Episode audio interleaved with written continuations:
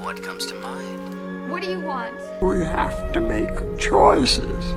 You have to choose. Which one is the right one? What do you want? It's not that simple. What It's... do you want? Make your choice.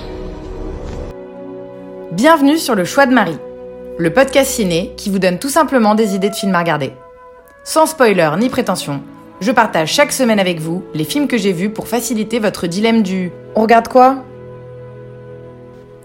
Toutes mes excuses, il est 20h passé, je suis très en retard dans la publication de ce podcast, mais je rentre de week-end et donc j'ai pris un petit peu de retard. J'en profite par la même occasion pour m'excuser de ma voix un peu cassée. J'ai probablement oublié quelques cordes vocales en Normandie.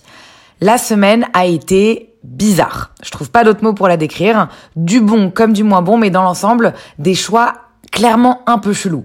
On commence avec une comédie loufoque, Mandibule, ensuite un documentaire Arte, La fabrique de l'ignorance, un film d'action slash de gangster, The Tax Collector, et enfin un mot sur la série Documentary Now. Mon premier film de la semaine, comme je vous le disais, ça a été le neuvième long métrage de Quentin Dupieux, Mandibule. Il devait initialement sortir en décembre 2020, mais Covid, tout ça, tout ça, et il s'est donc retrouvé en salle le 19 mai à la réouverture des cinémas. Je suis en général assez fan de ces films qui ont un style bien particulier. C'est pas facile de mettre des mots sur le cinéma de Quentin Dupieux, c'est un peu surréaliste entre guillemets, pas en mode fantastique ou science-fiction, mais vraiment dans le sens où ce qu'il s'y passe n'est pas possible. C'est postmoderne, souvent très drôle et loufoque.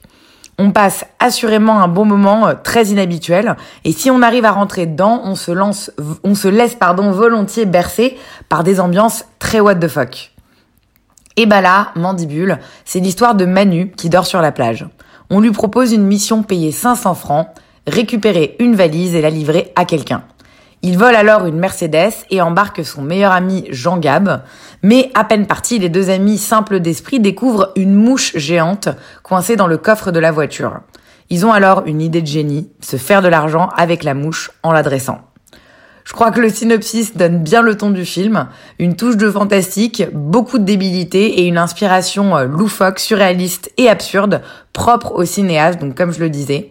Le résultat est, comme d'habitude, joyeusement déroutant tout en étant très structuré et assez bien rythmé. Peut-être un poil trop long sur la première partie qui traîne un peu, mais dans l'ensemble, ça passe assez vite et ça se regarde assez bien. 1h17 de film seulement. Sur le fond, il faut pas s'attendre à autre chose qu'un film de copains losers à l'humour décérébré. C'est sympathiquement sans consistance, mais ça marche plutôt bien en la matière grâce au dialogue en fait d'une bêtise souvent jubilatoire et à l'interprétation de Grégoire Ludig et David Marseille qui est en fait le duo du Palmacho qui est vraiment excellent. Également une mention spéciale à Adèle Exarchopoulos totalement à contre-emploi dans ce film, en mode gros volume et sans filtre, qui constitue un très bon second rôle. Ça reste un peu en dessous du Dain pour moi, qui était son avant-dernier film que j'avais trouvé absolument exceptionnel.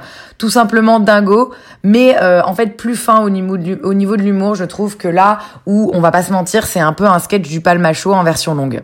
Donc on retrouve un peu euh, l'humour lourdeau euh, qui passe très bien euh, pour une grosseur, mais qui reste un peu moins mémorable que la performance du jardin, je trouve, dans le Dain. Il n'en reste pas moins que Mandibule plaira à tous les fans de Dupieux, je pense, et de façon plus générale à tous les fans de cet humour un peu absurde et populaire. Vous pouvez aller le découvrir en salle, c'est la quatrième semaine de son exploitation, mais il est encore dans pas mal de salles, donc foncez-y si vous êtes tenté, c'était donc Mandibule. Deuxième film de la semaine, c'était le docu hebdo. J'ai regardé La fabrique de l'ignorance de Pascal Vasselin et Franck Cuveillé. C'est un documentaire qui est diffusé, enfin qui a, été diffusé sur Arte à partir du mois de février.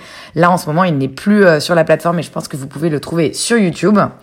Tout commence en 1953, lorsqu'une étude démontre pour la première fois les effets nocifs du tabac sur la santé.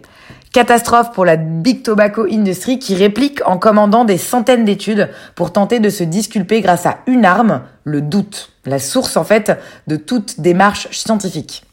Selon le documentaire, la manipulation des protocoles scientifiques servirait donc à orienter les résultats des études commandées par certains industriels pour nous induire en erreur. La plupart des intervenants du docu appartiennent à une discipline assez peu connue, l'agnotologie. C'est en fait l'étude de la production culturelle de l'ignorance. Les auteurs vont donc décortiquer méthodiquement les stratégies des industriels pour maintenir de manière artificielle le doute et l'ignorance dans les secteurs pour continuer à vendre et à faire du profit. C'est un très bon documentaire qui s'aventure dans le difficile descriptage de la manipulation des faits scientifiques. Les études de cas s'enchaînent, les pesticides, les perturbateurs endocriniens, le réchauffement climatique, avec à chaque fois un degré de complexité supplémentaire dans la manipulation. Un sujet qui a d'autant plus de sens en ce moment dans un contexte de pandémie où on entend un peu tout et son contraire sur le Covid et des théories qui partent un peu dans tous les sens.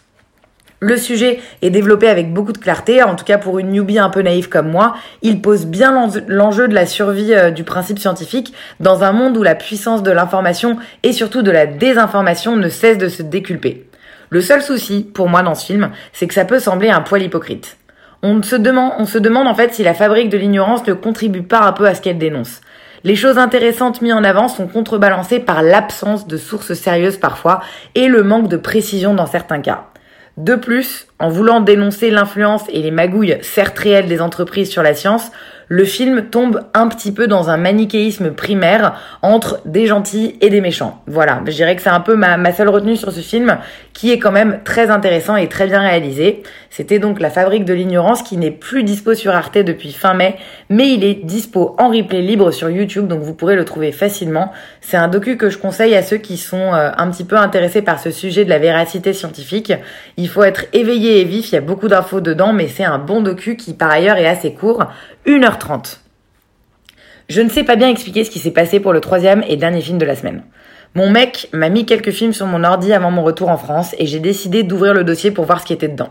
Et j'y ai notamment trouvé The Tax Collector, un film de 2020 réalisé par David Ayer avec Shia LeBeouf, qui est un acteur que j'aime bien.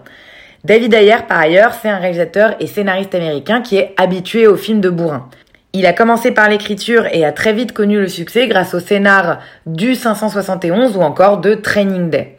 Côté réal, c'est lui qui était en charge de Fury, un film de guerre que j'avais beaucoup aimé, mais aussi de Suicide Squad que j'avais vachement moins aimé.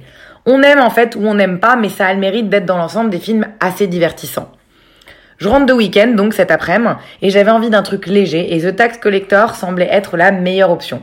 Le film se passe à Los Angeles et nous suivons Creeper et David, deux collecteurs de taxes, pour le compte d'un grand criminel surnommé Wizard. Depuis sa cellule, ce dernier s'enrichit sur les profits criminels de plusieurs gangs locaux. Tout est bien rodé et réglé, mais lorsque Conejo, l'ancien rival de Wizard, revient du Mexique, cela remet tout en cause. De vieux problèmes rejaillissent et notamment sur David, le personnage principal, qui va tenter de protéger sa famille. Je crois bien qu'on est sur l'un des pires films que je n'ai jamais vu de ma vie. Il y a rien de bon, le rythme est faux, les dialogues sont mauvais, la mise en scène est, est bancale et banale, les acteurs sont peu ou pas crédibles, bref, que de déception dans ce film. Ça parle pour ne rien dire, les dialogues n'ont vraiment aucun sens, c'est d'une mièvrerie pas possible, et c'est pas le peu d'action du film qui pourra rattraper quoi que ce soit. Et franchement, je suis censée de dire que tout le monde, mais vraiment tout le monde est d'accord avec moi. Le film reçoit depuis le début des critiques hyper négatives absolument partout, mais obtient cependant, il a cependant obtenu un succès sur la plupart des plateformes de vidéos à la demande américaines au moment de sa sortie, je crois que c'était à l'automne 2020. En raison de la pandémie de Covid, il a en effet connu qu'une sortie limitée en salle et a surtout été streamé. Moi, ça m'a interrogé ce film sur plusieurs choses. Premièrement, pourquoi mon mec m'a conseillé ce film? Je le déteste et en fait, c'est euh, c'est toujours, euh, enfin, il était toujours la nuit à Los Angeles au moment où j'ai regardé le film. J'ai pas pu lui demander ce qu'il en avait réellement pensé et je ne comprends pas pourquoi est-ce qu'il me l'a conseillé. Deuxièmement, comment est-ce que cette bouse a pu connaître un succès commercial? Et troisièmement, comment est-ce que ce scénariste slash réal si talentueux en début de carrière est progressivement devenu sans saveur pour être poli? Quand est-ce qu'on est passé en fait à l'ère où ce genre de film sans âme arrive à trouver des financements? Parce que là, ils ont vraiment mis tous les ingrédients du film de beauf à succès dans un saladier sans réfléchir à quoi que ce soit d'autre. Des guns, des discours de gangsters à deux balles, quelques meufs à poil, des voitures, mais rien d'autre. Et pourquoi avoir demandé à David Ayer, qui semblait prometteur, de lâcher la patte authentique de ses débuts pour livrer des longs métrages bien loin de son style initial?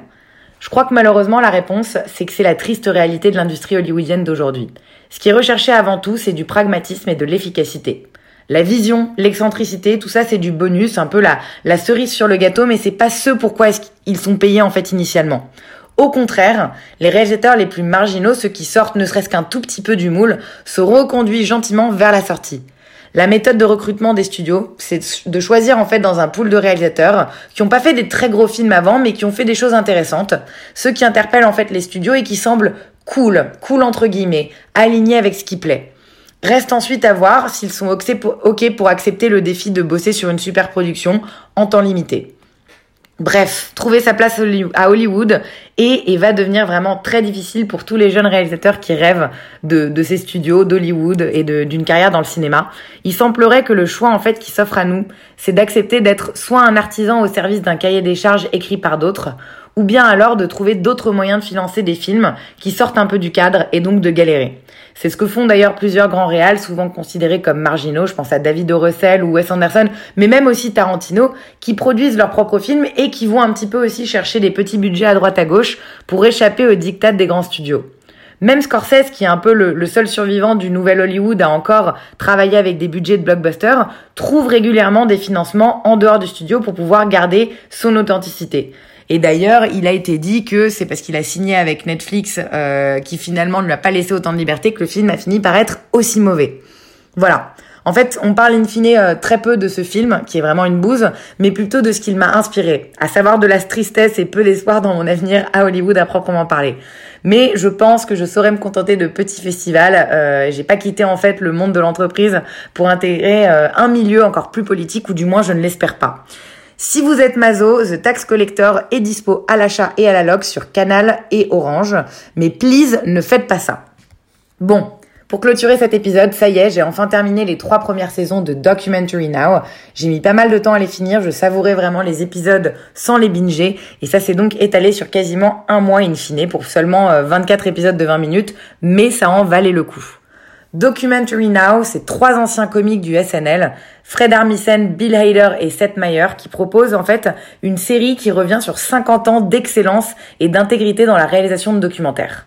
Fred et Bill, euh, ces deux acteurs sont souvent en fait euh, les acteurs principaux de chaque épisode et vont se retrouver à enquêter sur les cartels de drogue, à joindre un groupe de rock des années 70, à jouer euh, dans un festival islandais d'Al Capone, à monter un restaurant de tacos et bien plus encore en fait. Ils se, c'est vraiment des caméléons et ils arrivent à se, à se mettre dans plein de situations différentes. Et la série vient rendre hommage aux documentaires les plus connus du monde et explore ainsi l'histoire américaine à travers une série de mockumentaries. Tous les événements et personnages ne sont que des créations, bien que chaque épisode soit inspiré d'un documentaire qui a vraiment existé. Il y a aussi pas mal de guest stars tout au long de la série qui font plaisir. C'est assez inégal en fonction des épisodes, mais je dirais que dans l'ensemble, ça reste une série vraiment sympa à regarder si vous aimez l'humour un peu décané du Saturday Night Live. Tout comme dans les sketchs du comedy show, c'est assez impressionnant de voir à quel point ces artistes sont de véritables caméléons et arrivent à passer d'un épisode à l'autre par plein de personnages diamétralement opposés. Forcément, pour ma part, j'ai un coup de cœur euh, sur Bill Hader, comme d'hab. Il est vraiment beaucoup trop fort. Et c'est une série que je conseille vraiment à tous ceux d'entre vous qui ont une réelle appétence pour la culture américaine et les blagues un peu awkward qui vont avec. C'est assez niche, pas très grand public comme série, mais je serais ravie d'avoir vos retours si vous décidez de lui donner une chance. En France, on peut la trouver à la location sur Canal et j'arrive également à vous la trouver sur YouTube, notamment sur une chaîne qui s'appelle Documentaries Only. C'est que en anglais, mais il y a des sous-titres euh, dispo euh, via la plateforme. Directement, ça peut valoir le coup d'essayer si vous ne voulez pas payer. C'était donc la série Documentary Now qui a trois saisons de dispo et qui est actuellement en cours de production pour la quatrième. C'est tout pour cette semaine. Je suis à nouveau euh, désolée euh, pour la publication un petit peu tardive comme je suis euh, rentrée un peu tard. Je vous souhaite une excellente soirée à tous et je vous dis à très vite pour de nouvelles découvertes ciné. Bonne soirée